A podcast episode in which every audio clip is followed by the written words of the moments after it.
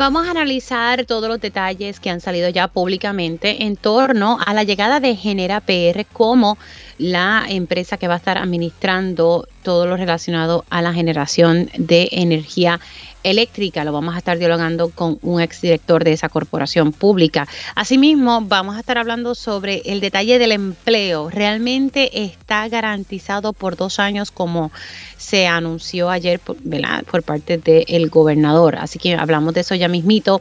Y continuamos. Hoy es el cuarto día del juicio federal contra el exproductor radial Sixto George Díaz Colón. Hoy la defensa va a poder interrogar al licenciado Anthony Maceira. Así que hoy va a ser un día bastante interesante sobre ese caso. Y hablamos sobre la situación laboral de nuestros enfermeros y enfermeras. A las 11 voy a ir detalle por detalle con el licenciado Rolando Manoli en torno al contrato de Genera PR. Y hablaremos sobre todo lo que se está dando con las plataformas de alquiler a corto plazo y estaré dialogando sobre el caso de racismo en Canóbanas, ¿verdad? Y de acoso eh, que sufren unos vecinos por parte de una vecina muy aledaña. Voy a hablarlo con la escritora y profesora Mayra Santos Febras. Así que arrancamos esta primera hora de Dígame la verdad. Con más de 20 años de experiencia en el periodismo, el periodismo ha dedicado su carrera a la búsqueda de la verdad. La verdad, la verdad de frente, al grano, con carácter entrevistará a las figuras más importantes de la noticia. Radio Isla presenta a la periodista Mili, Mili Méndez en Dígame la verdad. Muy buenos días Puerto Rico, bienvenidos a otra edición de Dígame la Verdad por Radio Isla 1320. Les saluda Mili Méndez, gracias por conectar. Ayer de manera formal el gobernador y todo el componente eh, del Ejecutivo en, relacionado con el tema energético pues estuvieron a su lado para hablar sobre la llegada oficial de Genera PR como eh, la que va a estar administrando eh, todo lo relacionado a la generación Voy a detallar algunas cosas y, luego rapidito presento a, mi invitado. Eh, Genera PR va a estar, según la información que presentó ayer el gobernador, se le va a estar pagando una, un pago fijo anual de 22 millones con un tope de 100 millones. Va a haber una transición de 100 días. Y por esta transición, Genera va a recibir 15 millones de dólares. Importante que sepamos, y lo dijo el mismo ejecutivo de Genera PR, Brian McElmurray, ¿verdad? McElmurray, dijo ayer claramente también eh, en expresiones con el periódico El Vocero que todo el presupuesto sale de la Autoridad de Energía Eléctrica y de FEMA, algo que también pues se, dijo ayer por parte del gobernador. Eh, así que como lo habíamos anticipado, pues aquí no, no, va a haber una, no va a haber una inversión por parte de la empresa, sino que todo va a salir de ese presupuesto de la Autoridad de Energía Eléctrica y de esos fondos de FEMA. Se había hablado originalmente de 17 centrales, ayer en la conferencia escuché 12, eh, así que vamos a ver si son, tengo entendido que son, son 12 de lo que estaban explicando ayer. Ahora, en entrevista, el, señor Brennan dijo que el uso de hidrógeno sería una solución para ellos eh, y quieren traerla a Puerto Rico. Obviamente todo depende que el negociado le dé luz verde y ellos quieren mostrar su efectividad. Eh, importante detallar aquí que Genera PR es una subsidiaria de New Fortress, o sea que New Fortress es aquí, está en, este negocio y, y quiero, ¿verdad?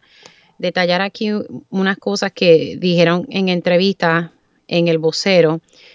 Eh, importante que dice que el funcionario le dijo al vocero que New Fortress posee y controla todo genera PR. Así que importante ese detalle, que en efecto eso es así.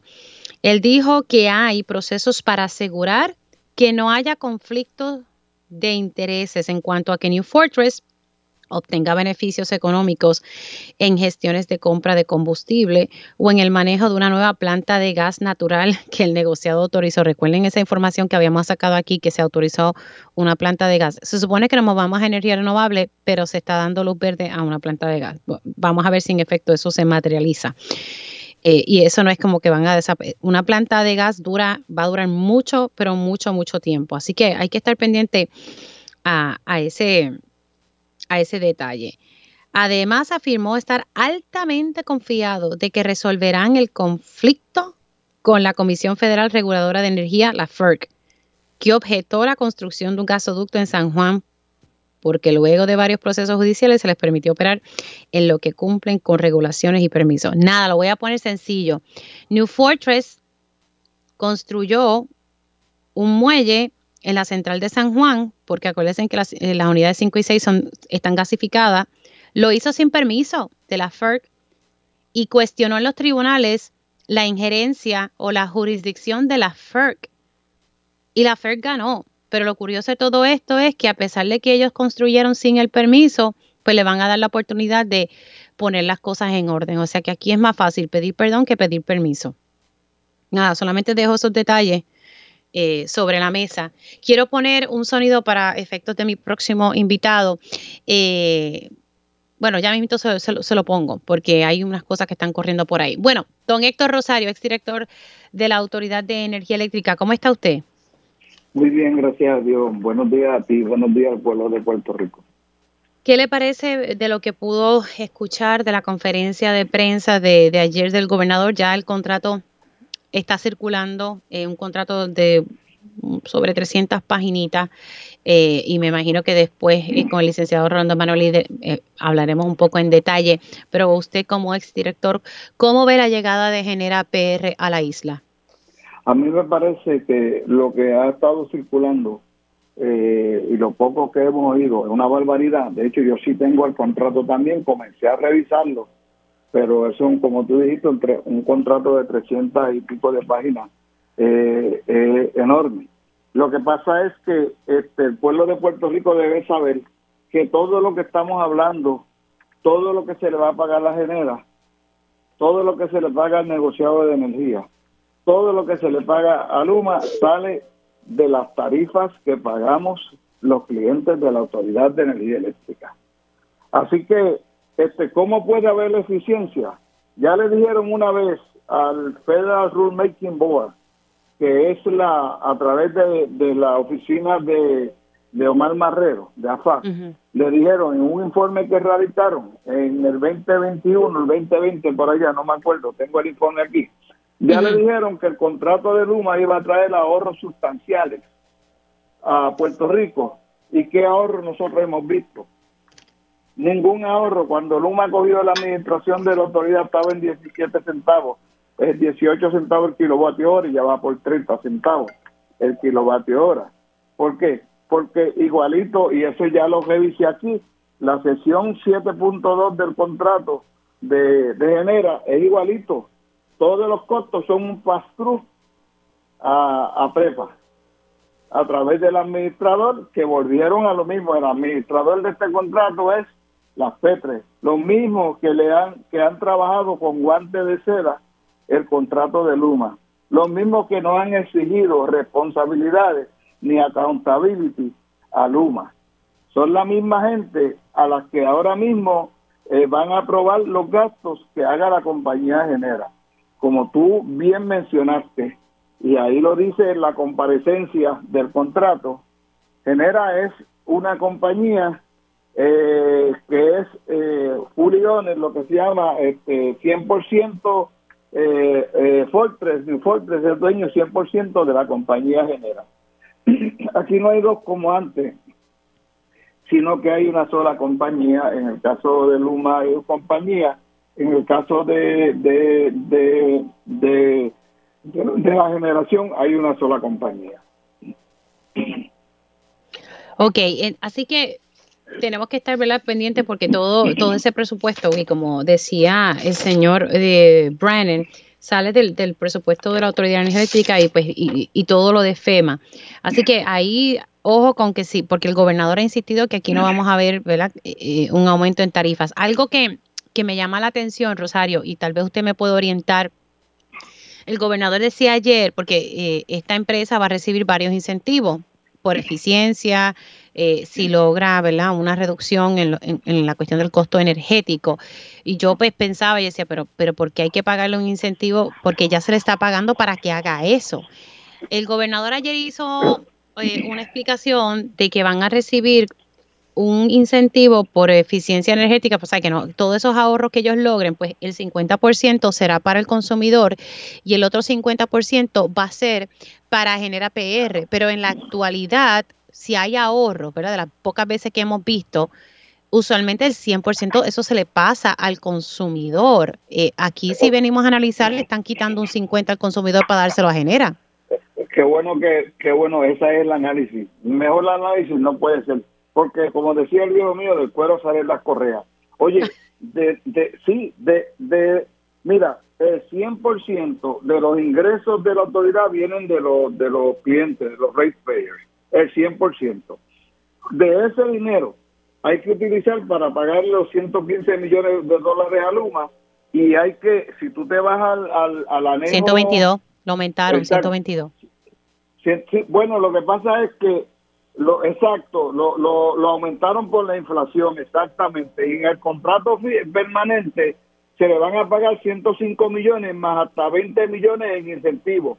Todos esos incentivos que se le paguen a las compañías privatizadoras se le quitan a los clientes de la Autoridad de Energía Eléctrica. Lo que están diciendo ellos es que los incentivos, que los ahorros van a ser tan grandes que, que entonces eh, eh, de la única forma que puede ser es que le van a dar la mitad a Genera y le van a dar la otra mitad a los clientes de la Autoridad de Energía Eléctrica.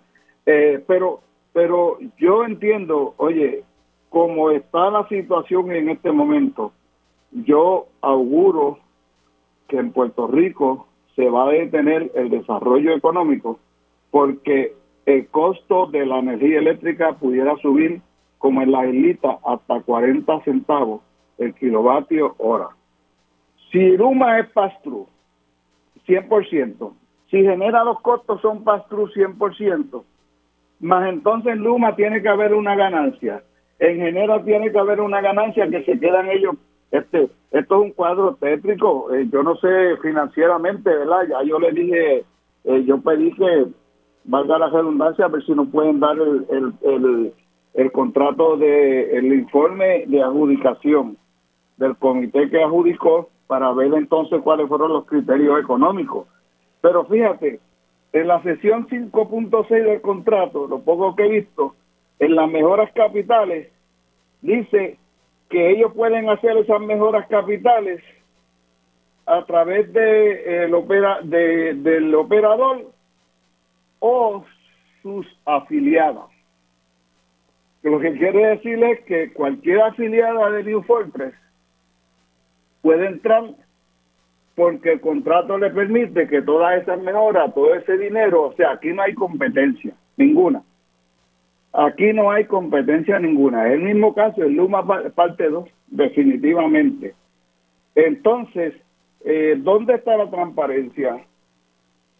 Que la compañía este, genera, busca una afiliada de New Fortress y hace las mejoras que van a hacer con fondos estatales o con fondos eh, federales, porque el contrato lo dice de esa forma. En el 5.6 de contrato ya Rolando Emanuel te explicará más en detalle.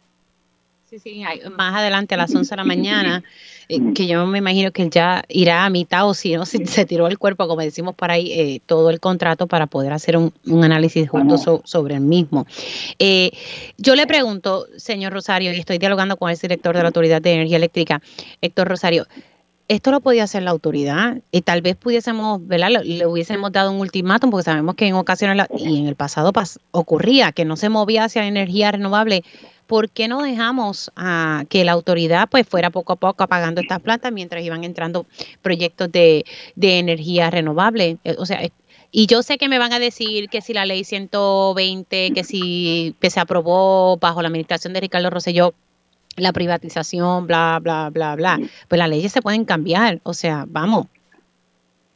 Claro que lo podía hacer la autoridad y ahora que tenemos eh, eh, la danza de los fondos federales, donde que era lo que le hacía falta a la empresa. A la empresa, a, energía eléctrica le hacía falta dos cosas. fondos y que los, los políticos incidieran menos en ella. Pero sobre todo le hacía falta fondos. Entonces ahora viene, y ahí de acuerdo por lo poco que he visto del contrato, que una cantidad que había más o menos, que había dicho el ingeniero José Colón, que rondaba los 900 millones de dólares, ahora ese dinero va a administrar New Fortress o una afiliada de ellos. Es lo que dice. ¿Por qué? Entonces, obviamente que ahí hay un fin de lucro de esa afiliada. Ahí va a ganar New Fortress y la afiliada de New Fortress también eh, va a ganar ahí. Entonces, entonces nos preguntamos por qué no se hizo la autoridad, porque una cosa tenemos que adjudicar, el país tiene que adjudicar y tú sabes que lo, lo he venido diciendo eh, este, en los últimos seis meses, en el último año. El ingeniero Josué Colón había controlado bastante bien la generación, tenía control sobre la generación en Puerto Rico, ayudaba inclusive a Luma, le advertía a Luma qué debía hacer y qué no debía hacer.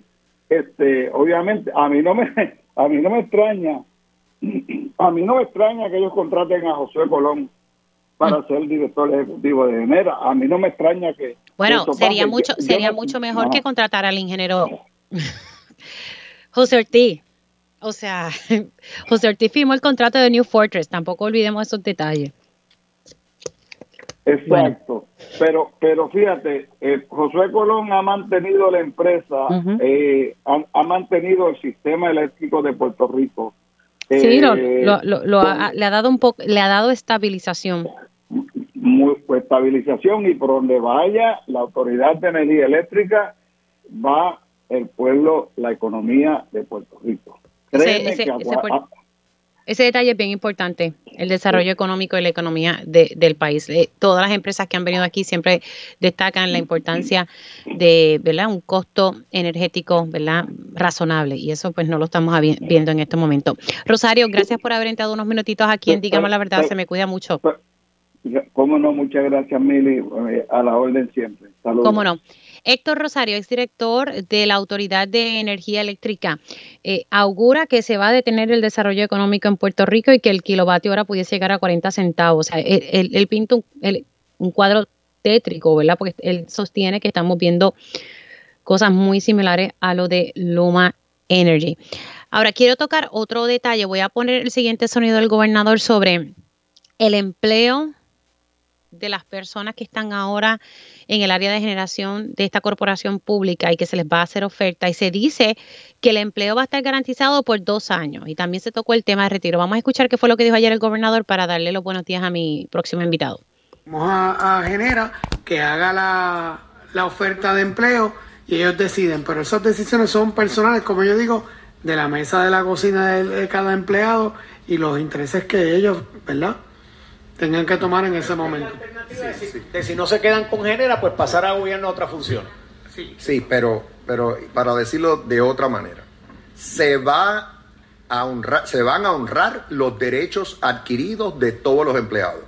Es decir, los empleados cuando deciden, los empleados de la autoridad que decidan ir a laborar a Genera, van a tener la opción de quedarse con el plan de pensión de la autoridad eh, en la condición en que está y sujeto al proceso de reestructuración de deuda que está en curso ante el Tribunal Federal, o podrán optar por el plan de pensión que tiene, eh, que, que, va a ofrecer Genera PR. O sea, van a tener esa opción. La política pública de mi administración es defender las pensiones de todos los servidores públicos, incluyendo los de la autoridad. Y lo vamos a hacer y la vamos a hacer valer en, nuestros esfuerzos en el proceso de la reestructuración de la deuda.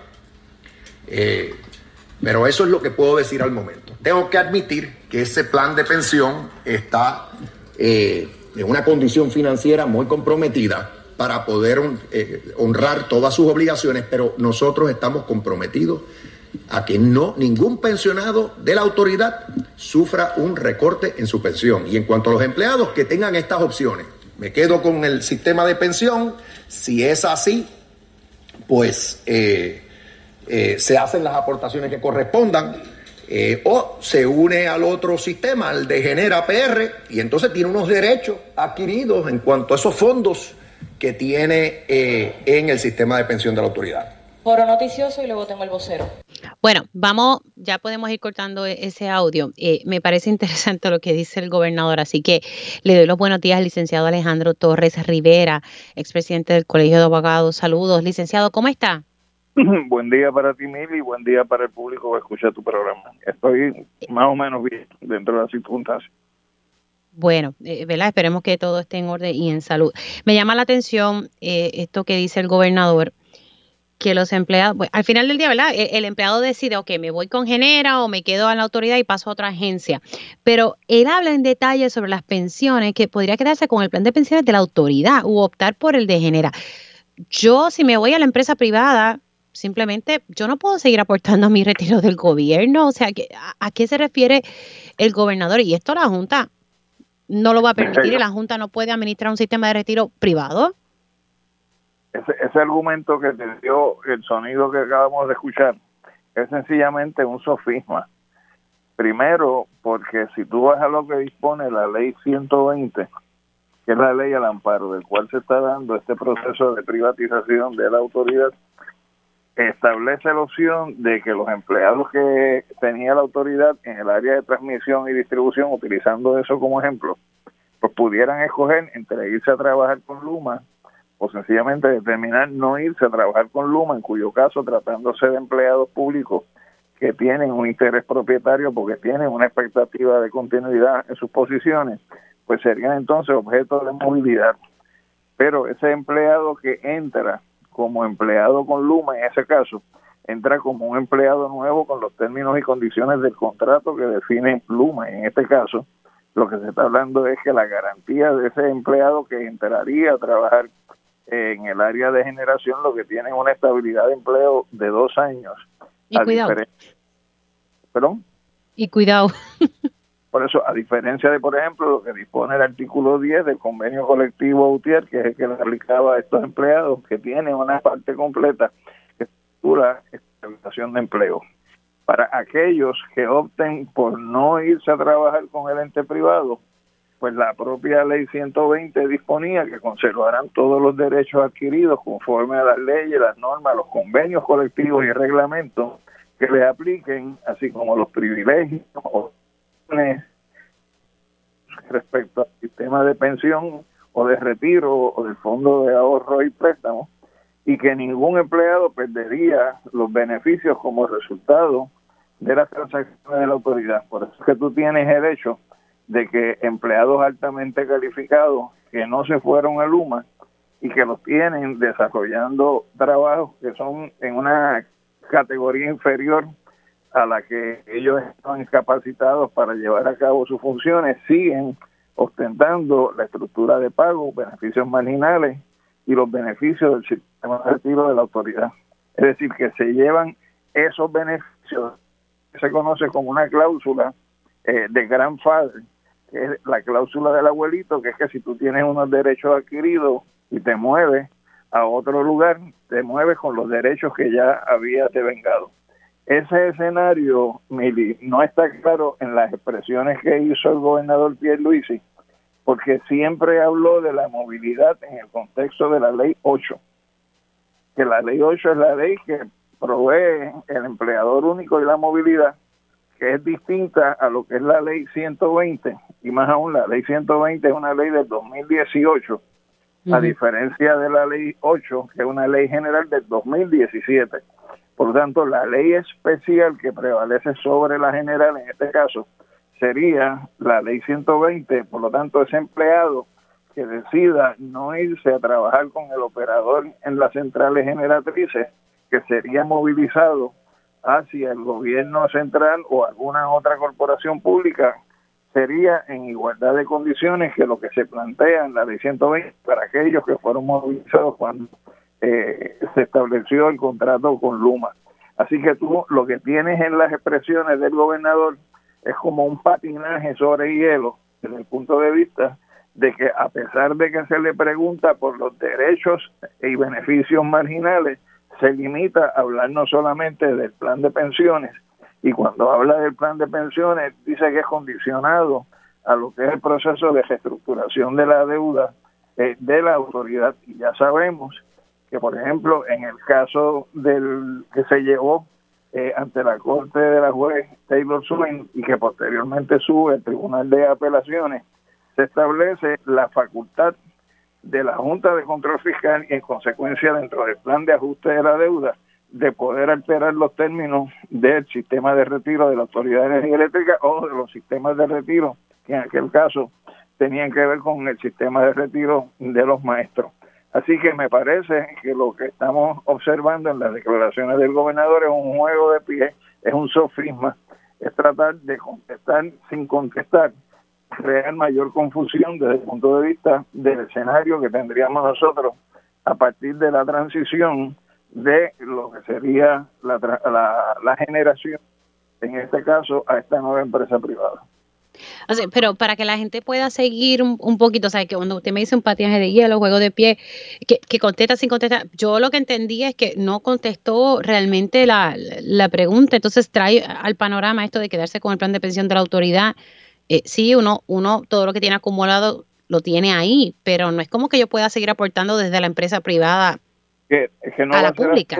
entras, si tú entras a ser empleado, por el operador privado, tú entras bajo el contrato de empleo que te los operadores privados, donde está en la ley 120 expresado el punto de que el empleado se lleva la estructura salarial, los beneficios marginales y los derechos bajo sistema de retiro es para aquel empleado que es movilizado, eh, que salió de la Autoridad de Energía Eléctrica y pasa ahora a ocupar un puesto dentro del gobierno central o dentro de una corporación pública o dentro de algún municipio si se fuera a dar el caso, es decir, que es un movimiento de el empleado público de la corporación pública Autoridad de Energía Eléctrica a otra entidad pública, no así eh, al sector privado. El sector privado contrata bajo los términos y condiciones que ofrezca y si lo que te ofrece es un plan de pensiones de aportación tipo 401k, ese es el plan de pensiones que tú vas a tener.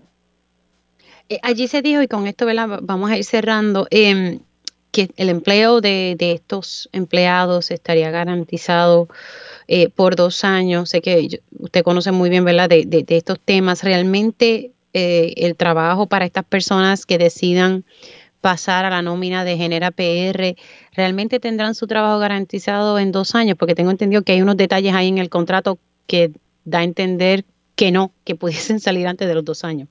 Mira, eh, no va a ser así, este, a pesar de que hay muchos elementos que se desconoce todavía del contrato, y de ahí la importancia que juega el esfuerzo que está haciendo el, representante Luis Raúl Torres en el requerimiento de información.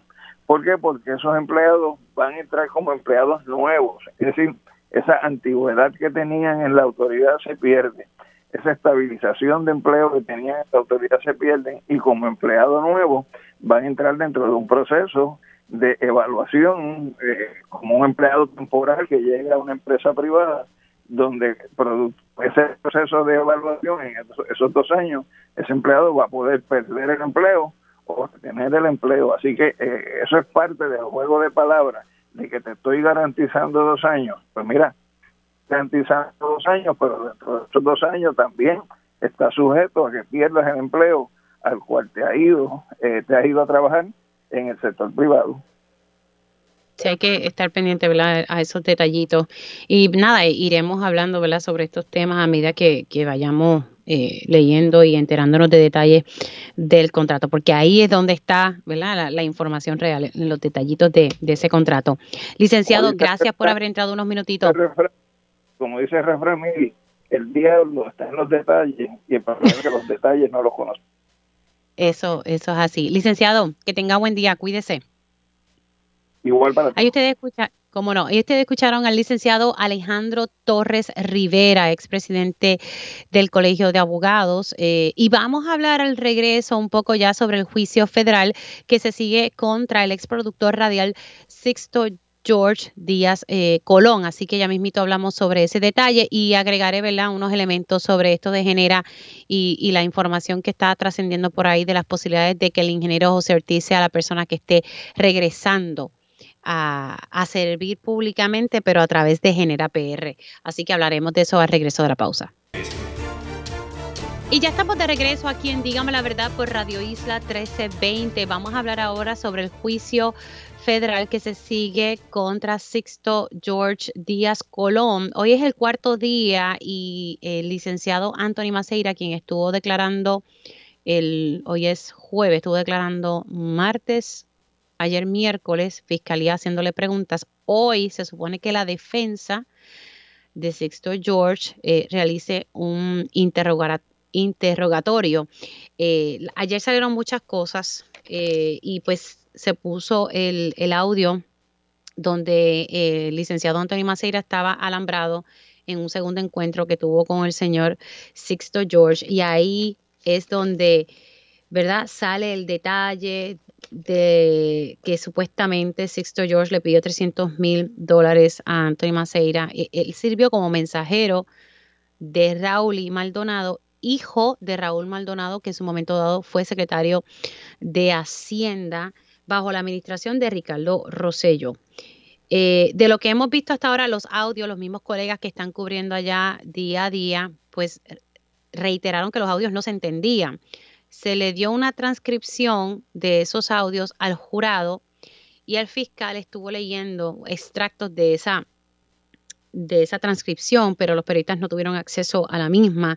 Eh, y ahí es donde sale supuestamente el detalle en esta reunión en, el Postino. Y eso fue lo que se, se, presentó ayer. Quiero analizar y, y, y, le doy las gracias por estar nuevamente disponible el licenciado Ernie Caban, quien fue ex fiscal.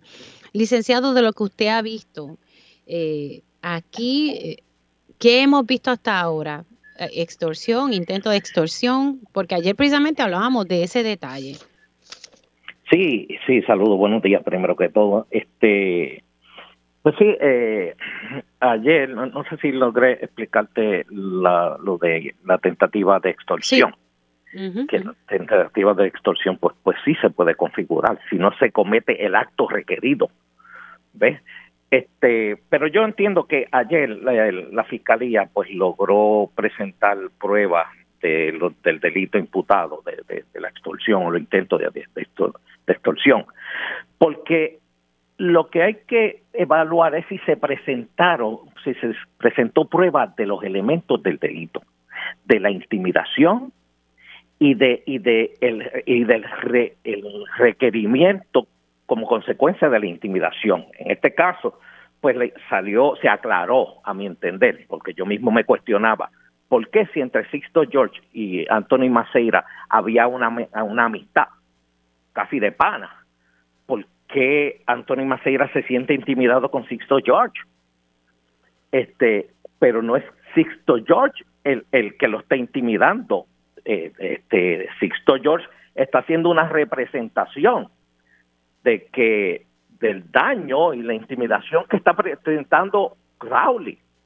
Lo que le dice Sixto George es, mira, Rowley tiene información que te puede involucrar a ti. Hay chats adicionales que pueden involucrarte a ti y pueden seguir afectando la administración. Para parar, para parar eso, él, está pidiendo 300 mil dólares. Y ahí sí, pues hace sentido en el, en el momento que ocurre, 16 de julio, cuando el, gobernador renunció, creo que el 24 de ese mismo mes, ocho días después. Había un ambiente de mucha tensión y el hecho de seguir saliendo pues mensajes eh, de Telegram que pudieran involucrar a Maceira, este, que ya Raúl los había sacado, pues tiene que haberle generado una intimidación, una presión a, a, a Maceira sin duda alguna. Está el requerimiento de los 300 mil dólares, si no aparecen esos 300 mil dólares, esto va a continuar y va a salir. Así que los elementos de la extorsión pues están ahí porque he visto que interpretan correctamente la extorsión como que individuo uno le dice al otro, si no me das 300 mil dólares yo voy a sacar esto. Ese es el, caso de extorsión ordinario. Pero puede, puede darse también que el individuo uno sea un mensajero, entre comillas, y diga, mira, hay un individuo C que si no le das los 300 mil dólares que te está pidiendo, te va a sacar unos mensajes que les van a hacer daño. ¿Y qué sucede? Si, si eso hubiera sido cierto, que el individuo C, en este caso Raúl, le iba a hacer daño si no le daban los 30, los 300 mil dólares, Sixto George sería un mero mensajero, que es como él trata de presentarse.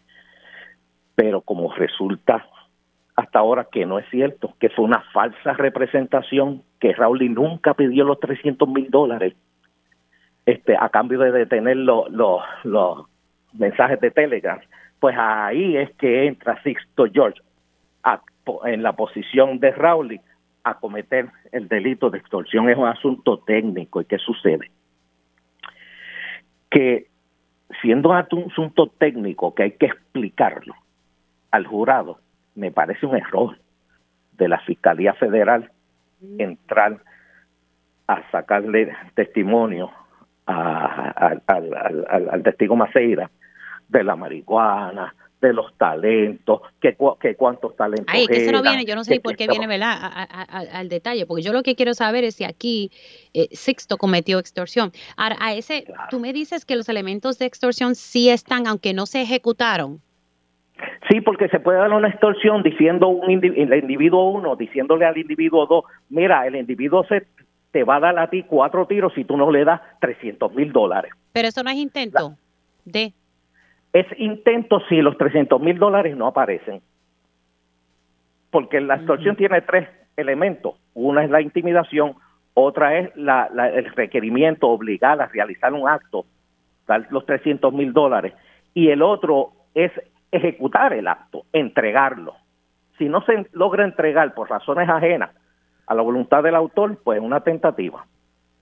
Ok, pues entonces aquí, aquí se dio la intimidación y el requerimiento. Lo que no se dio es la ejecución, eh, ¿verdad? No se ejecutó.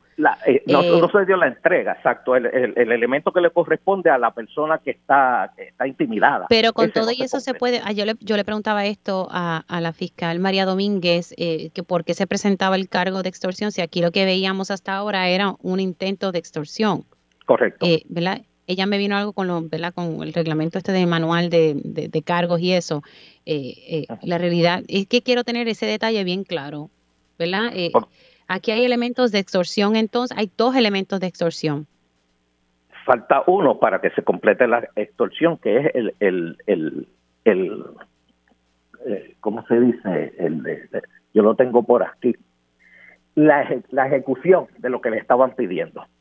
Ok, pero quiero tener claro, ¿aquí hubo sí o no extorsión? Lo que yo he visto es un intento de extorsión, una tentativa de extorsión. El elemento uno, la intimidación. El elemento dos, el requerimiento del dinero, el, de actual. Y el requerimiento tres, que es la ejecución de lo solicitado, no se dio. No se dio. Ahora. Pues entonces estamos ante una tentativa. Exacto, pues entonces ahí, ¿verdad? Estoy yo viendo lo, mismo, pero tú eres el que sabe estos temas. Ahora, el hecho de que Sixto George se va a sentar, ya él dijo ayer a su salida del tribunal que va a declarar. Tu análisis sobre esto. Y dice, y voy a hablar. Sí, bueno, él va a tener una, él, eh, en primer lugar, yo creo que Sixto George pues ha logrado este, públicamente establecer la teoría del caso este, por encima de la orden de Mordaza. Ya él ha sentado las bases públicamente de su teoría y ha puesto al pueblo a hablar sobre eso y a pensar, pero habrá, esto, esto habrá sido una conversación de amigos, pero él de verdad se habrá sentido intimidado y ha puesto a, la opinión pública a debatir y a cuestionar el caso que tiene la, la Fiscalía Federal y, y el jurado no está ajeno a lo que está ocurriendo fuera del tribunal. Así que eh, el hecho de importante este detalle, Ernie, que, que él no, eh, hay una mordaza, pero sí se dejó claro que el juez le dijo, no puedes hablar de lo que no ha salido, ¿verdad? De cosas que no han salido, pero sí puedes hablar de lo que sí salió ya dentro de, de, sala del tribunal, ¿verdad? Para tener ese detalle claro.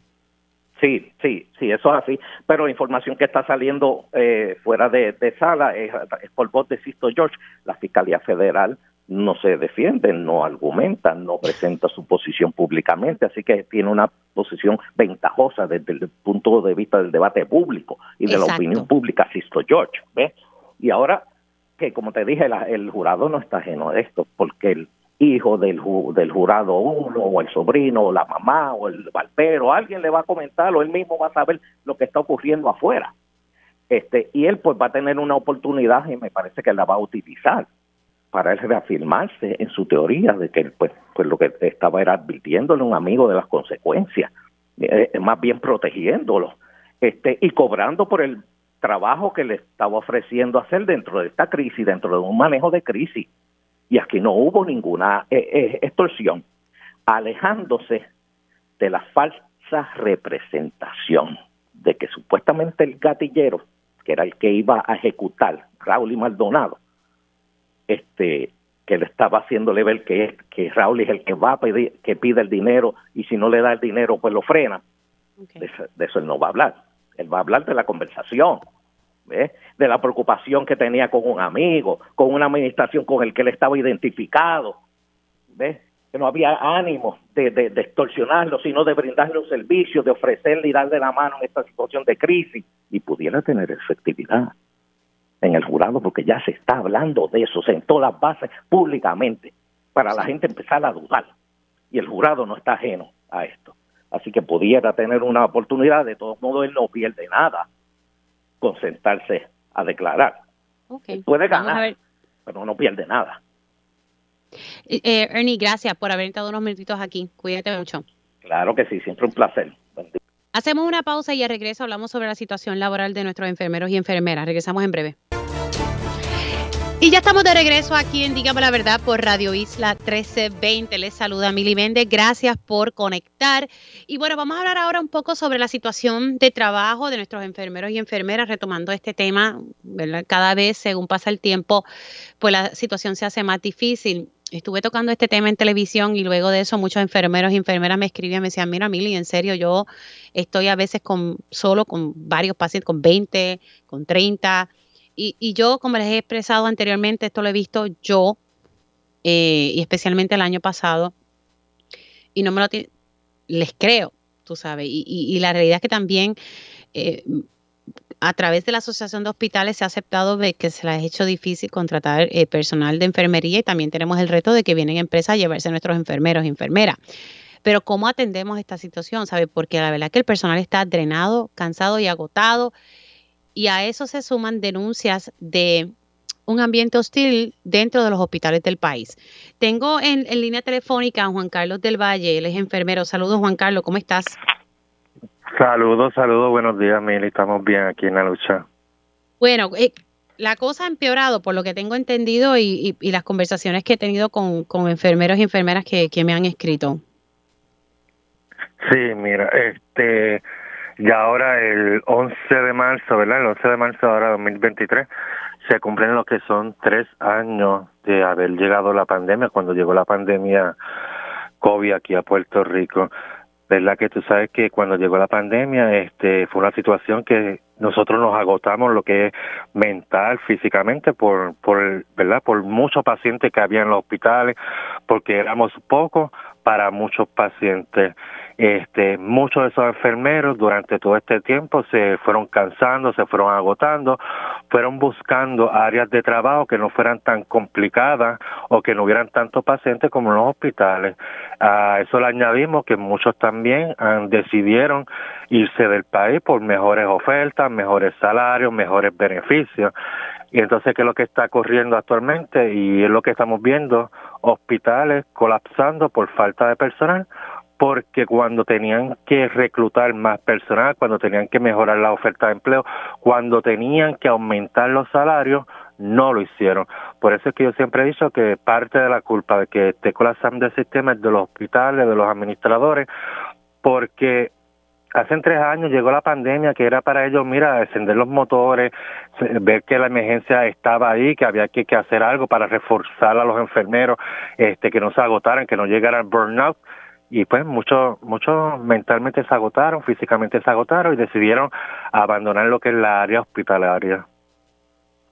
Ahora, ¿y el escenario ahora sigue, está peor? El escenario está peor. ¿Por qué está peor ahora? Porque muchos, como te digo, se fueron de los hospitales, se han ido para Puerto Rico, se han ido de Puerto Rico, han buscado otras áreas que sean un poco más cómodas. En eh, como ejemplo, yo yo no trabajo en hospital, yo trabajo dando cuidado eh, directo en el hogar. ser más menos complicado, eh, menos pacientes, y pues así como lo decidí yo, lo han decidido muchos otros enfermeros. Pero pues vemos enfermeros en los hospitales que de verdad no aguantan y yo más lo, yo más alzo la voz y verdad por mis colegas, por mis enfermeros, pero también por nuestros familiares, por los pacientes, porque yo sé y te lo puedo garantizarle que hay pacientes que lo están atendiendo en las camillas, en los pasillos, o sea, porque no hay enfermeros para atender las admisiones, para tomarte la muestra, más no hay enfermeros para ni para cambiarte un suero. ¿Cómo se arregla esto? Estoy segura que las personas que están allá afuera escuchándote te dicen cómo se arregla. ¿Esto realmente se arregla con, con ese aumento de salario, eh, ¿verdad? Que, que se supone en el sector público, tengo entendido que, que entró ya en vigor, pero aunque, aunque se les debe a algunos, pero en el sector privado todavía como que no ha entrado en vigor. Mira, hay tres cosas. Primero, como tú dijiste, empezando, ¿verdad? evitar lo que son los ambientes hostiles. Yo creo que ningún ningún empleado de ninguna empresa, de ninguna agencia se tiene que exponer a gritos, a maltratos laborales, al acoso o al hostigamiento o a las represalias. Yo creo que yo eso debemos decirle cero tolerancia a que nos estén gritando o nos estén maltratando. Y eso va de parte de los supervisores, administradores y a veces también muchas veces hasta de los familiares de los pacientes nos gritan o nos maltratan porque no los atendemos con el tiempo, ¿verdad? Con la rapidez que ellos desean. Pero acuérdense que somos uno para 20, para 30, para 40 pacientes. Lo otro es los aumentos salariales que se supone, ¿verdad? El gobierno les dio hasta el primero de julio del 2023 a lo que son hospitales privados, pero yo creo que ya es urgente que los hospitales empiecen a aumentar los salarios. Y lo segundo, que es el gobierno quien tiene que empezar a, apoyar eh, ahora mismo en la legislatura hay un proyecto que se llama Patrón Personal, que es para minimizar la cantidad de pacientes por enfermero. Ese proyecto lo, lo llevó a la legislatura la pasada presidenta del Colegio de Profesionales de Enfermería. Yo creo que ya la legislatura y los senadores deben empezar a mirar ese proyecto, que por poco o por mucho que sea, por algo se puede empezar. ¿Cuál es el número de ese proyecto? Ay, te lo debo. Ok, pero que nuevamente, ¿qué es lo que busca? Para anotarlo aquí rapidito. Sí, se llama Proyecto Patrón Personal, está ahora mismo en la legislatura. Mm. Ese proyecto busca minimizar la cantidad de pacientes por ah, enfermero.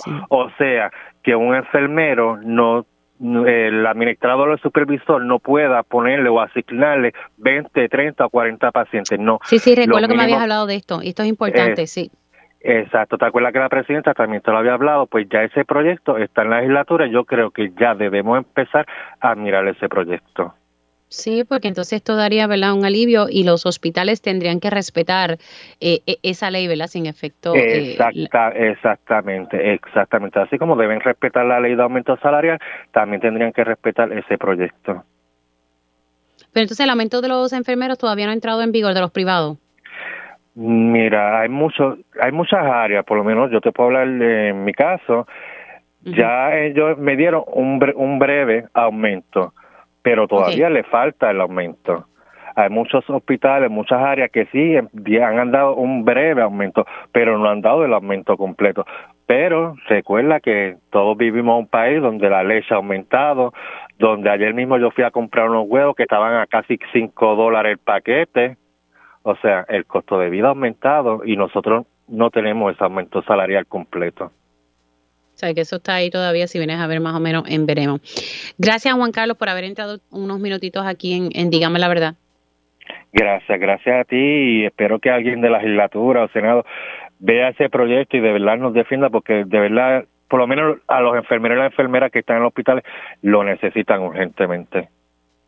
Gracias, Juan Carlos. Ustedes escucharon a Juan Carlos del Valle, enfermero, hablando sobre la situación laboral de los enfermeros y enfermeras aquí en la isla. Hacemos una pausa y al regreso eh, vamos a estar hablando con el licenciado Rolando Emanuel y de detalles sobre el contrato eh, que se le ha otorgado a Genera PR. Oficialmente ya estamos en la segunda hora de Dígame la Verdad por aquí por Radio Isla 1320. Si usted se perdió alguno de los detalles de la primera hora de este programa, recuerde que siempre está la versión podcast de este y otros programas de Radio Isla 1320. En la mañana estuvimos entrevistando al exdirector de la Autoridad de Energía Eléctrica, Héctor Rosario, quien nos, eh, nos explicaba que el pueblo debe tener claro que las tarifas, ¿verdad? Eh, el dinero del presupuesto de, energía eléctrica, 100% pues sale de, del rate, ¿verdad? De, esas tarifas que pagan los consumidores. Eh, recalcando también que eh, los fondos y el presupuesto que sale para Genera sale de la Autoridad de Energía Eléctrica y van a tener acceso a fondos federales. Eso se explicó ayer claramente. Aquí hablamos también un poco sobre los incentivos que va a recibir esta empresa eh, con motivo a ahorros en el costo energético. 50% eh, para Genera PR y 50% a los clientes. A mí se me ha explicado que ahora mismo los clientes reciben el 100% si en efecto se logra, ¿verdad? Ese ahorro. Así que se estaría compartiendo la mitad con Genera y la otra mitad para los clientes auguró que se va a detener el desarrollo económico en Puerto Rico y que el kilovatio hora pudiese aumentar a 40 centavos. Y eso sí que sería, como dice él, ¿verdad? Un cuadro tétrico. Él dice que es importante leer el informe de adjudicación que se está esperando que, el mismo esté disponible. Él dice aquí no hay competencia. El operador, pues, ¿verdad? Eh, va a poder contratar a sus afiliadas. Así que nada, muchos detalles que hay que estar pendiente sobre este contrato que será otorgado a Genera PR. Quiero eh, poder repetir un audio de una funcionaria de esta empresa, un funcionario eh, que estuvo contestando preguntas en Pegados en la mañana. Aquí han corrido e, expresiones o rumores, mejor dicho, de que el ingeniero José Ortiz pudiese estar regresando y que pudiese ser contratado por esta empresa. Eh, el compañero Julio Rivera Saniel fue muy enfático al hacer la pregunta. Eh, en mi opinión, quiero que ustedes lo escuchen y a ver si piensan igual que yo. Creo que no, no contestó de manera directa. En la entrevista que le, hace la compañera eh, Istra Pacheco al ejecutivo de Genera PR, el señor Brannan, no contestó tampoco de manera directa. Así que vamos a, escuchar nuevamente este audio y entonces vamos al, eh, análisis con el licenciado Rolando Manueli. Ahora mismo, como te estaba comentando, llevamos eh, eh, los pasados meses, ¿verdad?, entrevistando personal puertorriqueño, reconocemos el talento local. Y, y, lo que te puedo confirmar es que va a ser de Puerto Rico la, la persona que va a estar acá lo de Genera y todo su equipo de trabajo también va a ser de Puerto Rico. José Ortiz es un nombre que están considerando. Nosotros estamos entrevistando a, todo el personal, ¿verdad? Eh, a todas las personas eh, que tengan el talento ¿verdad? local para, ocupar los cargos. ¿Y eso incluye a José Ortiz? no tenemos, no tenemos, no tenemos a alguien seleccionado todavía, pues, pues, próximamente vamos a estar haciendo ¿verdad? este anuncio de, quién va a ser el, la persona a cargo de Genera PR. Mire, usted disculpe la insistencia, pero una pregunta más. ¿Han entrevistado o entrevistarán a José Ortiz? Yo diría que todas las personas ¿verdad? Que, han trabajado en energía eléctrica este, tienen la experiencia para trabajar ¿verdad? con, Genera PR. Eh, cuando tengamos ¿verdad? a esa persona, pues se la vamos a estar informando al pueblo de Puerto Rico eh, en las próximas semanas. ¿Tuvo un buen juego de pie el señor Irizarry. No contestó, ¿verdad? Directamente la, la pregunta y tuvo ahí un juego de pie. Así que el tiempo dirá si este caballero regresa a, ¿verdad? A, a, esta industria, pero en este caso bajo Genera, que no es otra cosa que New Fortress. Y él firmó el contrato de New Fortress, el de gasificación, cuando, y, ¿verdad? Eh, la, central de San Juan, las unidades 5 y 6. Solamente dejo ese detalle ahí para análisis. Bueno, pasan siendo las 11 y 2, voy a, darle los buenos días al licenciado Rolando Emanueli. Ahora llega en Dígame la Verdad el analista y licenciado experto en promesa, Rolando Emanueli, al día con la Junta. Bueno, aquí nos vamos a poner al día con Genera PR y este contrato eh, que ya ¿verdad? Se, se está difundiendo y, son, es un contrato bastante extenso, sobre 300 páginas, así que un contrato que, como decimos por ahí, hay que leer y, y sacar bastante tiempo. Buenos días, licenciado, ¿cómo está? No sé si el licenciado. Está Rolando Emanueli en línea. Bueno, vamos a ver si, si conectamos con el licenciado Rolando Emanueli. Eh, a ver si podemos entonces analizar. Se fue.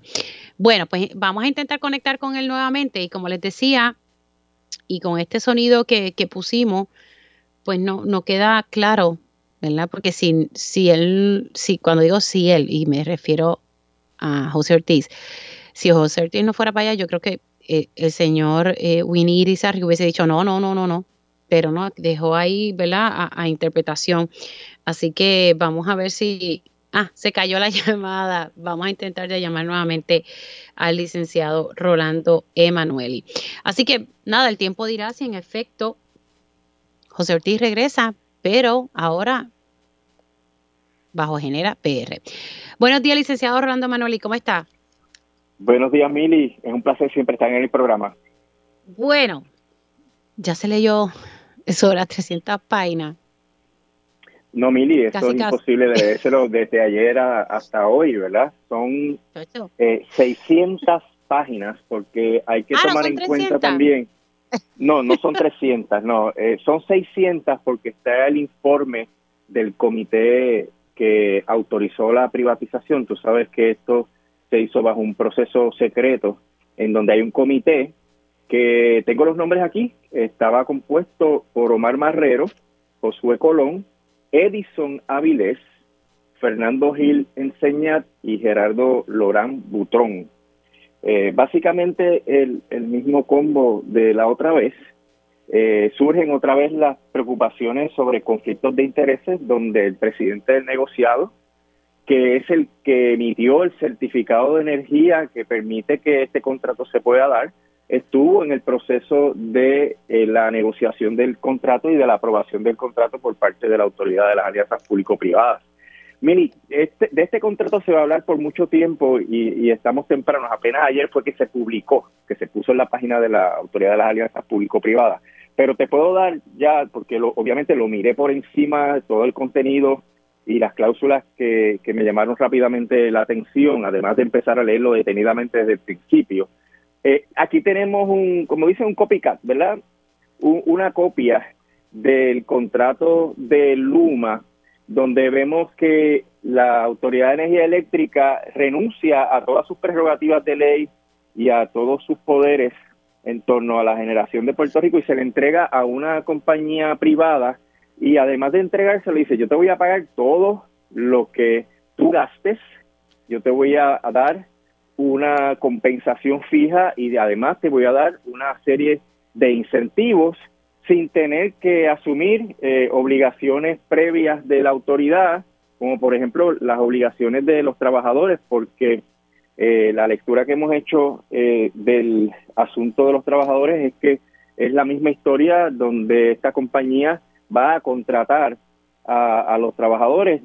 Tiene que hacer más que Luma, tiene que hacer ofertas y dejarlas vigentes por 30 días a todos los trabajadores, pero los trabajadores la única garantía que tienen es la de que Luma durante Luma no genera durante un periodo de 30 días eh, de, de perdóname de dos años tendría que honrar la ley 80 no los podría despedir eh, injustificadamente. Y, y eso es lo único que preservan los empleados porque en el contrato está que solamente se van a respetar los beneficios marginales conforme a las leyes de austeridad. Por ende, eh, no van a respetar eh, los beneficios marginales conforme a los convenios colectivos. Bueno, pues eso fue lo mismo que pasó con Lumba. La verdad es que si uno pasa a la empresa privada, pues ya, tú sabes, eh, no vas a tener sí, los mismos beneficios. Es otra historia, es otra historia, pierde la representación sindical, pero el proceso de reclutamiento, según el plan de trabajo, eh, va a requerir que, contrario a lo que pasó con eh, Luma, Genera PR se reúna con las uniones, porque aquí tiene que haber una transición súper rápida, Mili. Eh, el proceso se estima en que no debe durar más de 90 días y días, lograr ¿verdad? eso y lograr eso eh, en tan poco tiempo es una meta eh, grande.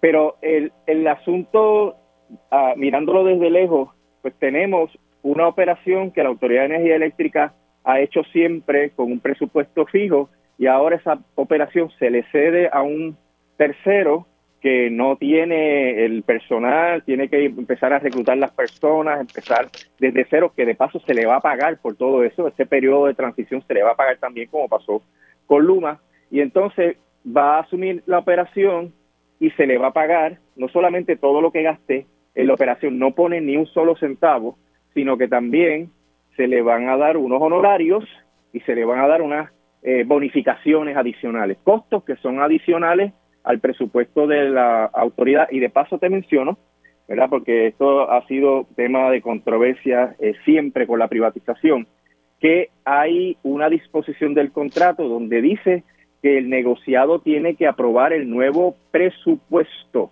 y una orden sobre tarifas que incluya todos los costos del contrato y de la operación de la Autoridad de Energía Eléctrica, la parte de generación. Así que eh, vemos pero, que el pero eso no pasa ahora. En- porque el espérate un segundito. eh, Pero el negociado no, no aprueba ahora mismo el presupuesto, porque ellos tienen un issue ahí con Ula- Luma sobre el presupuesto, imagínate. Por eso es el nuevo presupuesto que incluye los nuevos gastos que este contrato implica. Y ayer el gobernador cuando hizo el anuncio eh, dijo, no, esto no va a implicar ningún costo. Malmajero se ha pasado diciendo por ahí que esto no va a implicar ningún costo que se refleje en la tarifa y el mismo contrato lo desmiente. El ¿Qué dice el contrato para entender esa parte, eh, licenciado? el, el contrato dice que el negociado tiene que aprobar el nuevo presupuesto y debe emitir una orden de tarifa, el rate order, que incluya todos los costos del contrato. Y eso eh, implica que si eh, hay una comisión que hay que pagar y hay una comisión que- eh, y unas bonificaciones que hay que pagar eventualmente y hay que pagar una movilización, porque acuérdate que hay una movilización que ya se anticipa que va a costar 15 millones de dólares, pero que el propio contrato dice que se pueden reunir las partes para extender eh, o ampliar el monto de la compensación por la movilización. Todo eso hay que tomarlo en conjunto con el asunto de Luma, con los gastos que Luma tiene, hay que tomarlo en conjunto con el asunto del costo del combustible, porque todo viene de la tarifa, familia. Aquí nadie más pone dinero, estas compañías no ponen dinero, así que va a haber, eh, el contrato contempla que va a haber una nueva orden de tarifas para que se puedan cubrir todos los gastos de eh, esta nueva compañía. Aparte de que también quieren una prioridad administrativa, que es que van a ir a donde la jueza Taylor Swain para que la jueza emite una orden para que le paguen primero y completo a Genera PR, como pasó eh, con Luma. Así que ellos van montados, como siempre, Mili, eh, el- a la luz de lo que hemos ido leyendo, pues es un contrato que parece seguirle la misma ruta de Luma en términos de que eh, el pueblo de Puerto Rico y los abonados lo ponen todo y esas compañías no ponen nada y se llevan la ganancia. Bueno, yo, verdad, si hay una nueva orden de tarifa, no sé por qué entonces se sigue insistiendo. Solamente el tiempo dirá, yo digo que el tiempo es el, el mejor aliado, ¿verdad? Porque los funcionarios pueden decir muchas cosas y al final del día el tiempo dirá qué es lo que va a pasar aquí, si entonces ve- vamos a ver un aumento en, en- en la tarifa debido a ese nuevo orden de tarifa que, que debe incluir el análisis, ¿verdad? Los costos del contrato y sí, y ahí está también incluido el costo de, del combustible, ¿verdad? Eh, porque no es todas como las que... operaciones de la, de la generación, todas las operaciones de la generación que incluyen el costo del combustible, más los honorarios de Genera PR, tienen que estar incluidos en esa orden de tarifa. Así que, eh, en realidad, eh, lo único que ha ocurrido que es constatable es que esto va a tener unos costos adicionales que hay que considerarlos en su momento cuando se haga el nuevo presupuesto. Ahora, el gobernador, y, y voy a tocar también esto con usted, ayer hablaba sobre incentivos por, por eficiencia, ¿verdad? Energética y que el 50% iba para generar, el 50% para los consumidores, pero personas que están adentro de la autoridad me han recalcado que ahora, en el formato de ahora, el 100%, si se logra un ahorro, el 100% eh, va al consumidor. Aquí estaríamos compartiendo ese, eh. La- ese ahorro con Genera. Sí, y eso, pues obviamente hay que ponerlo también en el contexto sobre si de verdad van a lograr ahorros. ¿Qué pasó con Luma?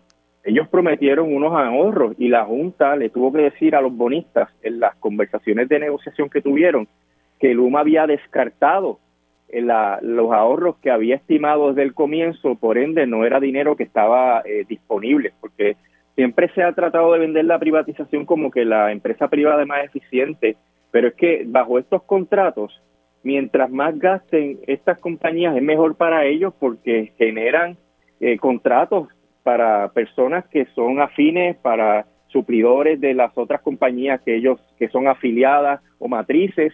Y en ese sentido no tienen ningún tipo de control ni incentivo para eh, regular los costos. Y por eso es que es realmente una falacia que esto va a generar ahorro nada más con sumarle la movilización y los honorarios del primer año estamos hablando de por lo menos 115 millones de dólares que tienen que salir de la tarifa y eso podría ser cerca de, un centavo eh, por kilovatio hora en, la tarifa y eso sumárselo a lo que está pasando con el combustible, sumárselo a lo que va a pasar con el plan de ajuste de la deuda.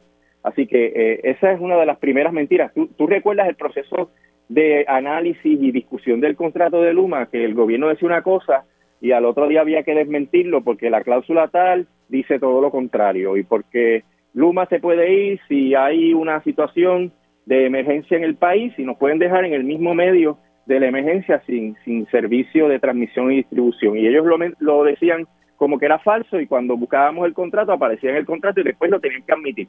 Anticipo que va a ocurrir lo mismo con este contrato, ellos van a llevar su narrativa para justificar la privatización y cuando vayamos viendo los detalles del contrato se va a ir desmintiendo todas esas mentiras.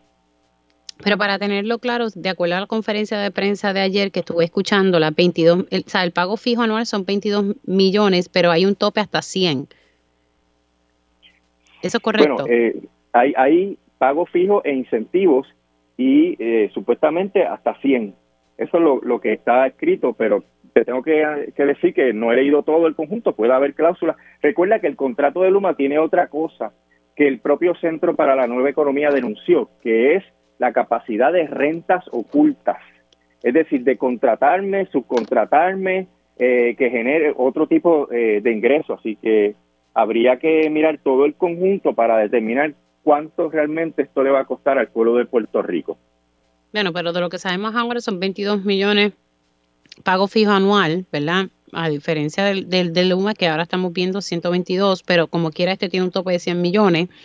Y entonces los 15 millones, o sea, en 100 días se les va a dar 15, o sea, ellos van a tener 15 millones para hacer esa transición de, de 100 días, según lo que se a menos que A menos que entiendan que hace falta más tiempo y más dinero, que el contrato permite que se sienten a negociar una extensión y una ampliación de la cantidad a pagar. Y se habló de 12 centrales, no de 17. Eh, discúlpame que se cortó que se habló ayer en la conferencia, cuando la escuché, de que se iba a estar administrando 12 centrales y pues se había dicho anteriormente, ¿verdad?, de las especulaciones, porque como no teníamos detalles de, del contrato, que eran 17. O sea, solamente ellos van a estar operando 12 centrales. Eso está en un anejo del contrato donde están los, los activos legados. Eh, no te puedo confirmar en este momento el número pero sí está especificado en un anejo del contrato. Me mencionó el comité de evaluación y este es el comité de evaluación que evalúa los proponentes antes de que pase ¿verdad? La, contratación, la contratación de manera oficial y que pase por la P3 ante la Junta de Gobierno de las P3. Ese es el comité que hace la selección y hace la recomendación y que rindió el informe que te mencioné que también tiene 300 páginas. O sea, no solamente el contrato tiene 300, sino que este informe donde se hace la recomendación tiene 300 páginas donde explican detalladamente el proceso que siguieron y los criterios que, que utilizaron. Eh, ese, ese comité es lo que te mencioné al principio, que está constituido por Omar, Omar Marrero, Josué Colón, Edison Avilés, Fernando Gil Enseñat y por Gerardo Lorán Butrón. Eh, Fernando Gil Enseñate es el presidente de la Junta de Gobierno de la Autoridad de Energía Eléctrica. Gerardo Lorán Butrón es miembro de la Junta de Gobierno y está pues Josué Colón, que es el director ejecutivo, Edison Avilés, que es el presidente del negociado, quien es el ente supuestamente independiente que tiene que juzgar si se debe autorizar este contrato o no, y eh, Omar Marrero, que es el, cabecilla principal de todos estos procesos de privatización. Yo imagino que pues, dejaron a, que el señor Edison Avilés participara de este proceso porque se había llevado, ¿verdad? Para que se hiciera un análisis si realmente había aquí un conflicto de interés y, la realidad es que, pues, determinaron que no, porque a mí me parecería, ¿verdad? Perdóname, no, no, no determinaron que no. ¿Y qué determinaron? Hay eso.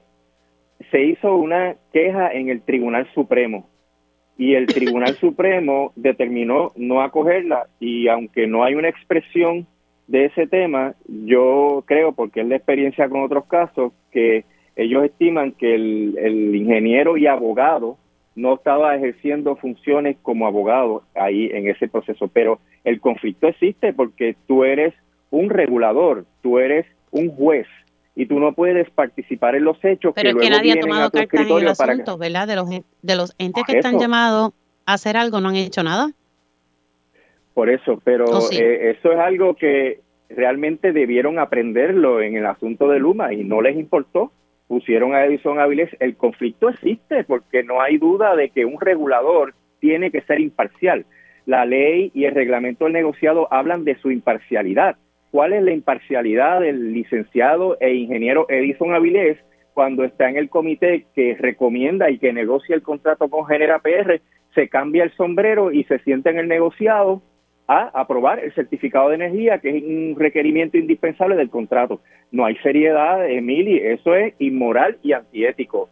Y eso pues vicia el proceso y te da, te dice a ti eh, que aquí el, fin justifica los medios. Ese señor, a pesar de todas las críticas fundadas, Mili, fundadas en la ley, en los reglamentos que recibió por haber hecho eso con, cuando Luma, vuelve y lo hace eh, poniendo en duda la integridad del proceso y poniendo en duda la integridad e imparcialidad del negociado, que es un cuerpo colegiado. El negociado no es él, el negociado tiene otros comisionados, que entonces se pone en duda la imparcialidad de esa entidad para tomar las decisiones que realmente le competen y le convienen al pueblo de Puerto Rico. Bueno, Vamos a ver que, ¿verdad? Según se vaya leyendo este contrato y las cosas que, sigan que sigan saliendo. Así que su preocupación mayor es, esa. Y, yo me imagino que la misma que tuvo el, eh, Rosario, el exdirector de energía eléctrica, es sobre realmente si, si aquí se puede garantizar una reducción en la factura. Yo, yo de verdad que no, no lo veo por todos los elementos que inciden en, en el costo de la factura el propio contrato establece que hay que hacer una revisión que incluya los gastos de ese contrato. Por ende, ya las partes anticiparon que van a tener que mirar eso otra vez. Hmm. ¿Se refiere a esa nueva orden de tarifa? Sí, correcto. El propio contrato le estipula que hay que revisar la tarifa para incluir los gastos del contrato. Ahora, esto que pasa usualmente en el negociado de cada tres meses, ellos evalúan el costo del combustible para saber si se le da un crédito al, al, al, cliente o si tiene que pagar un poco más el cliente. ¿Eso se queda igual? Eso sigue igual. Lo que pasa es que como aquí hay un aumento de los gastos, hace falta revisar la tarifa, hace falta determinar cómo ese aumento de los gastos va a impactar la tarifa. Y si estamos hablando de 15 millones de movilización, eh, 22 fijos, incentivos, hasta un tope de 100 millones, pues eso tiene que contemplarse para cada año. Y cada año se, el negociado aprueba un presupuesto. Y aquí es falso de que esto no iba a implicar eh, nada de aumento de la tarifa, porque no solamente hay más gastos que sufragamos nosotros, sino que el propio contrato habla de que hay que revisar el presupuesto para incluir los gastos nuevos. Hmm. Vamos, vamos a ver, ¿verdad? Eh, gracias, licenciado. Se me acabó el tiempo. Siempre, Siempre la Emilia. Hasta luego. Cómo no. Ahí ustedes escucharon al licenciado Rolando Emanuel, experto en la ley promesa. Hacemos una pausa aquí en Digan para la Verdad y regresamos en breve. Y ya estamos de regreso aquí en Dígame la Verdad por Radio Isla 1320. Les saluda a Mili Méndez. Gracias por conectar. Vamos a estar hablando, ¿verdad? Un poquito sobre. Eh, en la legislatura se están haciendo unos esfuerzos para ver si se regula o no eh, este, ¿verdad? los alquileres a corto plazo. Eh, así que vamos a ver si podemos hablar un poco de este proyecto y a ver si mañana pudiese dialogar con, ok, pues vamos, Me deja saber si es que está contestando o no para entonces yo, ¿verdad? Darte, ok, están llamando en este momento. Es que voy a ver si puedo conectar con, con la directora ejecutiva de ayuda legal Puerto Rico y hablar sobre este tema de los alquileres a corto plazo. Se está viendo en la legislatura, analizando un proyecto pues que busca eh, regular dónde se ubican. E-, estos espacios. Así que yo creo que va un poquito más allá. Pasa que no me acuerdo mucho de, de todos los detalles, pero la realidad es que hay comunidades que están preocupadas. ¿Por qué? Porque pues su entorno se ha visto impactado debido a la llegada de estos alquileres a corto plazo. Y a nivel municipal se están tratando de hacer unos esfuerzos y, también a nivel de, eh, de, la legislatura. Así que ya mismito vamos a estar conectando para hablar sobre ese tema. Y más adelante también vamos a estar dialogando con la profesora Mayra Santofebre sobre el caso de Canóvanas, que es un caso de acoso y sí hay elementos de racismo por los comentarios eh, que ha hecho la vecina de esta familia Ramírez Cortés, de lo que ellos han ido eh, explicando eh, públicamente y que hay dos casos. Hay un caso civil y también hay un caso criminal porque el año pasado, lamentablemente, el hijo de esta señora, de la vecina, que es doctor, amenazó a, a Chaneli Cortés. Y eso se está viendo en los tribunales en estos momentos. O sea, eh, está el caso civil que se ha pospuesto yo no sé cuántas veces y está el caso criminal que se pospuso precisamente esta semana el martes y, pues se estará viendo el primero de, marzo. Volviendo al tema de los alquileres a corto plazo, ya tengo en línea telefónica a la licenciada Ariana Godró, directora ejecutiva de Ayuda Legal Puerto Rico. Saludos, licenciada, ¿cómo está? Muy bien, saludos y saludos a las audiencias. Gracias por el espacio. Aquí hay muchos elementos y vemos que algunos municipios, sé que el municipio de San Juan está haciendo una evaluación sobre cómo va a estar manejando esto, el tema de los alquileres a corto plazo y, y, y, pues muchas muchos vecinos o comunidades están preocupadas porque su entorno se ha visto perjudicado. Eh, pero también hay un proyecto donde se está invitando a todas las partes para hacer un análisis justo y ver qué, qué se va a hacer con, con esto del alquiler a corto plazo. Eh, del análisis que ustedes han hecho, eh, ¿qué les parece? Sí, mira, el proyecto de 1757 de Rivera Madera es eh, un buen intento de empezar a regular los alquileres a corto plazo. Como tú sabes, Mili, cada vez que los alquileres a corto plazo aumentan en un 10% en distintos espacios, estamos hablando de un aumento de renta de casi un 7 a un 10% también. Así de que estamos hablando de que además de Luma, estamos hablando que además del encarecimiento eh, eh, de distintos servicios y utilidades, la renta sigue subiendo y los alquileres a corto plazo son parte de esa de, ese fenómeno. No son la única razón. Eh, los alquileres a corto plazo, yo creo que es bien importante tener esa conversación sin demonizar el alquiler a corto plazo o quienes tienen alquileres a corto plazo. Pero sí es importante ver que este proyecto es un buen primer intento, eh, me parece, de empezar a regular eh, el tema. El, el tema. Ok, eh, ¿Qué, es más? No sé si ha podido ver el, proyecto. Yo, yo, tengo una conversación pendiente precisamente con Rivera Madera sobre eso y yo lo que recuerdo de lo que él me había dicho es que quiere buscar hablar con todas las partes y, ver cómo buscan a ¿verdad? Un, happy medium. Básicamente el proyecto lo que está buscando hacer como una investigación como tal. Sí, mira, ahora mismo el proyecto eh, lo que hace es que establece que las personas que tengan alquileres a corto plazo y que, y que alquilen más del 30% de su propiedad, esas personas tendrían que pedir, entre otras cosas, y esta es la parte que ha resultado más controversial, un cambio eh, en el uso de la estructura, es decir, de ser una estructura residencial, la casa de la persona, convertirla en un uso comercial y con todas las consecuencias que tendría eso, ¿verdad?, ante, ante OPE. Eh, la razón para hacer esa conversión, aunque el proyecto no lo explica, es que claramente el uso que tú le das a un Airbnb eh, o un alquiler a corto plazo es turístico y nadie diría, ¿verdad?, que el Hyatt o el Marriott no son empresas comerciales. Eh, suena distinto y se siente distinto cuando se trata de una residencia de una persona, ¿verdad?, que está alquilando eh, su, su, parte de arriba o está alquilando un cuarto, pero ciertamente eso es lo que el proyecto contempla como una medida de regulación. A mí me parece que el proyecto tiene cosas también bien positivas. Habla, por ejemplo, de la seguridad de los huéspedes, de, poner este seguros de responsabilidad en caso de que hayan accidentes, poner detectores de humo, teléfonos de emergencia. Eh, y como te digo, hay que tener esa conversación que puede sonar tan y tan difícil de que los alquileres a corto plazo son empresas comerciales. Ahora toca un poco sobre eh, el ambiente de comunidad, porque por ejemplo, uso este ejemplo de la, comunidad Dos, Dos, Pinos, Los Pinos, eh, eh, aquí en, San Juan, que ¿verdad? dicen que, que están pasando las de Caín porque la verdad es que todo su entorno ha cambiado porque muchos de los hogares son todos Airbnbs. De hecho, hemos estado recibiendo eh, llamadas tan temprano como esta semana, Mili, de residentes de La Perla, donde hay un intento de tomar edificios eh, y convertirlos en Airbnb. Obviamente eso lo que hace es que un espacio que ya de por sí es limitado de los apartamentos que están disponibles, eh, poder convertir esos eh, apartamentos en, en alquileres a corto plazo, pues representa una ganancia para dueños que no necesariamente están en Puerto Rico, por la información que hemos tenido, pero a la misma vez desplazamiento de gente que se tiene que ir de la comunidad. Pero esos edificios, por ejemplo, que están allí en esta comunidad, las perlas. Eh, son edificios de, personas privadas, ahí el gobierno tiene algo ahí, nada, buscando ¿verdad? entenderlo un poco. Son de personas privadas los, los edificios. Se me ha caído yo creo que la llamada. Eh, sí.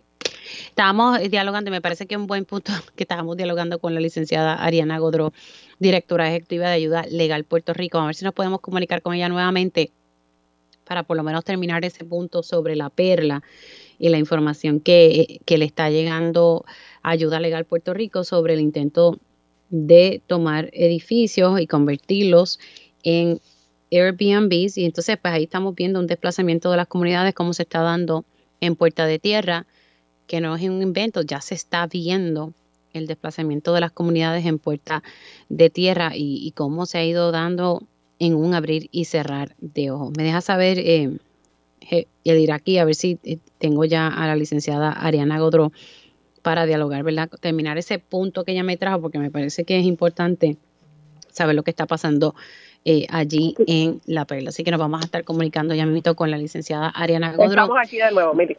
Ok, em, el detalle de la perla, eh, o sea, esos edificios son de personas privadas, el gobierno tiene uno que otro allí. Privadas, y esto ha sido, verdad, información que nos ha estado llegando a la oficina, personas que han estado llamando, y el interés de convertir estos edificios en Airbnb ciertamente tiene una consecuencia en el alza de renta de personas que ya de por sí, primero, están empobrecidas, y segundo, no tienen otra posibilidad dentro de su comunidad, ¿verdad?, de poder reubicarse. Y, por ejemplo, es un ejemplo crítico porque decir a una persona de la perla, vete para el viejo San Juan, es imposible en términos de renta. Eh, y pues San Juan está lleno de, de, estas corporaciones que han comprado e, e, edificios en bloque y lo que han hecho son Airbnb, desplazando también hasta a los locales. Eso es correcto. El Viejo San Juan también va a ser uno de los espacios más atractivos para este tipo de empresas, pero el Viejo San Juan también una fortaleza que tiene es una gran estructura, ¿verdad?, de, de organización comunitaria y han sido bien proactivos. La organización Avisa ha sido bastante proactiva ya hace unos cuantos años denunciando no solamente la situación en Viejo San Juan, sino en Puerta de Tierra, eh, y eso es lo que va a hacer falta en otros espacios eh, de la tierra. Bueno, yo creo que ya, ya perdimos un poquito la señal, pero me parece que este tema eh, es bien importante y como comentaba ahorita, el desplazamiento que hemos visto en Puerta de Tierra, o sea, no, no es un invento, ya se está viendo y, y, y continúa. Y la legislación es importante, Emily, un poco, ¿verdad? Para, para, para cerrar el tema, la, la legislación va a ser importante eh, porque la gentrificación no es una defensa de los procesos de desalojo. Y yo sé, ¿verdad?, que mencionamos el tema de la gentrificación y que es una palabra que repetimos y repetimos, pero no es una defensa ante un desahucio y esa es la importancia, ¿verdad?, de que eh, se haya, haga política pública. Así que el proyecto de Rivera Madera pasará por vistas públicas, creo que es un tema importante para, para conversar, pero tanto los alquileres a corto plazo como los alquileres regulares son temas que hay que empezar a, discutir y ciertamente a regular eh, en Puerto Rico porque una tercera parte de la población alquila. Bueno, licenciada, gracias por entrar unos minutitos aquí, se me cuida mucho. Un abrazo. La directora ejecutiva de Ayuda Legal Puerto Rico, hacemos una pausa y vamos a estar hablando con Mayra Santos Febres. Y estamos de regreso aquí en Dígame la Verdad por Radio Isla 1320 y paso inmediatamente eh, con la profesora y escritora Mayra Santos Febres. Su estilo y pasión la han convertido en una de las autoras más influyentes de nuestra generación. Por eso entra en la conversación la poeta, novelista y profesora de literatura. Mayra Santos Febres. Cultura con sabrosura en Dígame la verdad. Y ya estamos con Mayra Santos Febre. Buenos días, Mayra, ¿cómo estás? Hola, Mili, hola. Preocupadísima con el caso de Chanel y ese caso de Canóvana, que, sí. que yo no, Un caso- no entiendo. Sí, vamos a, para quienes estén conectando, vamos a hablar de este caso eh, en Canóvana, un caso que lleva casi cuatro años corriendo un proceso civil, pero el año pasado se sumó un proceso criminal porque el hijo de De esta vecina de la familia Ramírez Cortés, y digo Ramírez Cortés porque ahí está el esposo, está Chaneli, sus, la- las tres hijas que viven bajo ese techo por años han sido víctimas eh, de acoso, eh, víctimas de racismo. Y si digo racismo, hay quienes dicen que no hay elementos, sí los hay cuando usted tiene una vecina que le dice cosas como eres una sucia porque estás casada con un negro de Loíza. Y digo esto porque ayer la mamá de Chaneli dialogó conmigo en exclusiva en este medio y en Telemundo, Wanda Rodríguez, muy afectada y muy preocupada por el bienestar de su hija, preocupada por el bienestar de sus nietas, porque esto está escalando y aquí se siguen posponiendo las pistas y, y pues nada, quería dialogar con esto, Mayra, ¿cómo, cómo tú lo ves? Pues mira, Mili, a mí siempre me ha parecido que como con tantas otras situaciones sociales que hay que crear una nueva manera de convivir, ¿verdad? Eh, las leyes tienen que estar claras y los protocolos tienen que estar claros. Eh, desde el principio, la familia de Chaneli eh, Díaz es el apellido. Eh, ella es Chaneli, Chaneli Cortés y, y el Cortés. esposo es Ramírez Volker. Ok. Walker- sí, Ramírez Walker, que es uno Walker, de los Walker, apellidos, ¿verdad? Uno de los apellidos eh, importantes de la afrodescendencia en Puerto Rico, ¿verdad? Este, recordemos que Roberto Clemente era Roberto Clemente Walker. Walker. Eh, entonces, una de las cosas, gracias, eh, una de las cosas que a mí me preocupa es la falta de protocolo para trabajar de manera clara y consistente eh, asuntos, casos de acoso racial. No veo protocolo claro. Y a mí me parece que esa es la razón fundamental para que se sigan aplazando estas vistas que no tienen, no es que los estoy eh, disculpando, es un caso civil que debería haberse atendido de manera inmediata, sobre todo porque estamos hablando de la seguridad de tres menores. Eh, pero todavía estamos hablando si hay o si no hay razón para que este caso se vea como un acoso racial. O sea, en Puerto Rico no hay una conciencia clara de cuándo un ataque social se convierte en criminal por razones de acoso social, específicamente por raza. No hay protocolo. Y estos protocolos tenemos una comisión de derechos civiles, tenemos a una serie de abogados que conocen del tema. Eh, en la Universidad de Puerto Rico estamos trabajando cursos, que de hecho la decana Vivian Neptune fue la creadora de un curso acerca de leyes, raza y género. Se está discutiendo, pero en los espacios de implementación de ley no hay un protocolo a seguir. Hay protocolos para violencia doméstica, que se sigan uno es otra cosa, pero tenemos unos protocolos. Eh, hay también de acoso laboral por razón de género, pero la raza, fuera de la letra muerta esa que dice que aquí no se discrimina por raza, religión, etnia, origen, qué sé yo, género u orientación sexual, no hay protocolos, lo cual comprueba el racismo, ¿ve? Porque si yo, yo no puedo cambiarle a la gente como piensa. Y yo siempre le he dicho esto a mis hijos. Yo le digo, mira, el problema del racismo no es que la gente piense que uno es inferior por su razón, por su color de sed, de, perdón, de piel.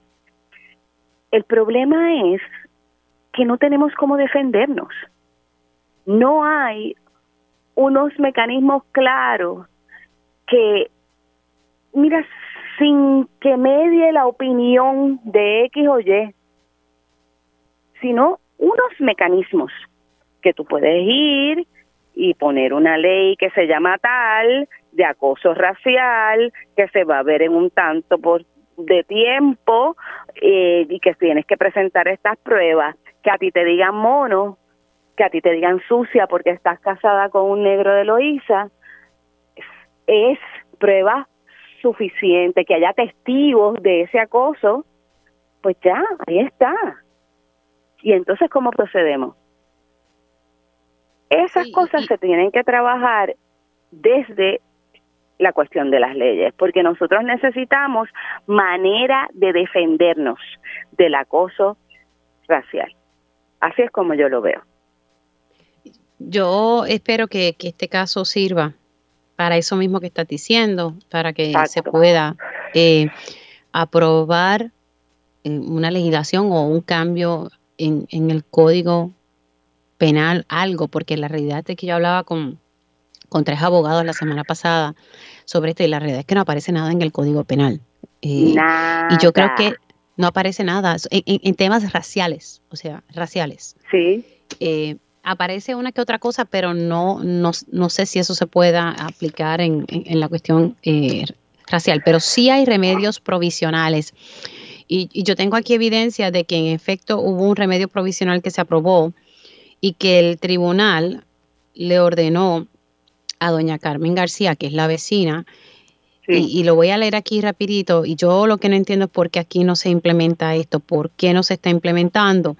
Dice, se ordena que la querellante Carmen García apague los radios inmediatamente, o sea que los tiene que apagar. Quedó establecido que las partes son vecinas y que por el momento está prohibido encender los radios ya que afecta el pacífico vivir y provocando contaminación por ruido. ¿Dónde están las autoridades para que esto se implemente? Querida, pero es que eso es contaminación por ruido, eso es una un remedio provisional ambiental.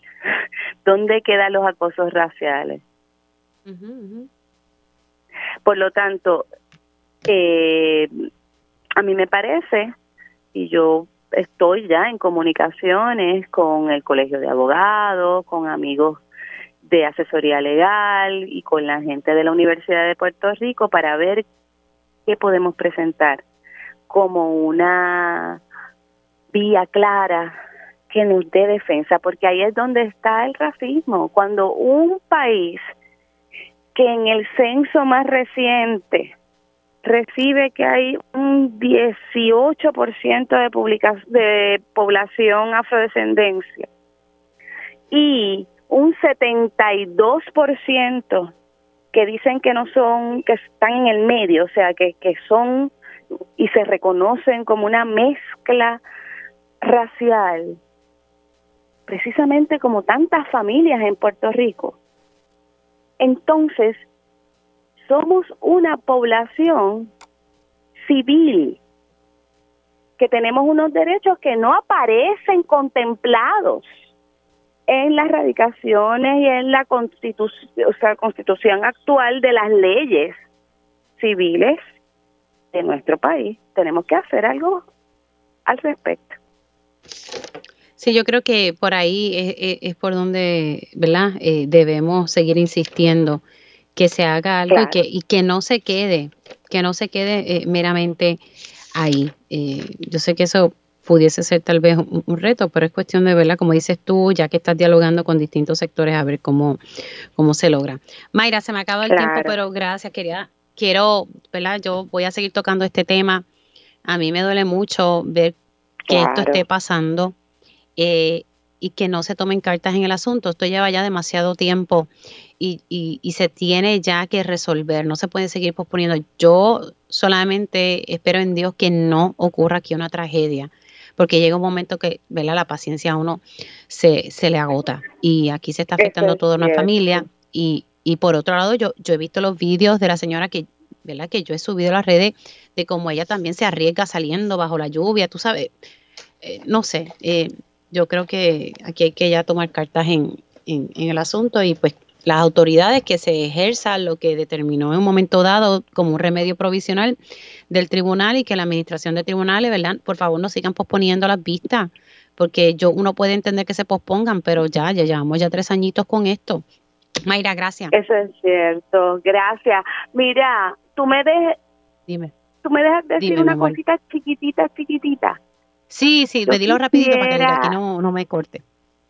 Pues mira, yo quisiera leer un momentito el poema Ay, ay, ay de la grifa negra. Solo los primeros Dale. párrafos. Ok. Aquí voy. Eh, en el poema Ay, ay, ay de la grifa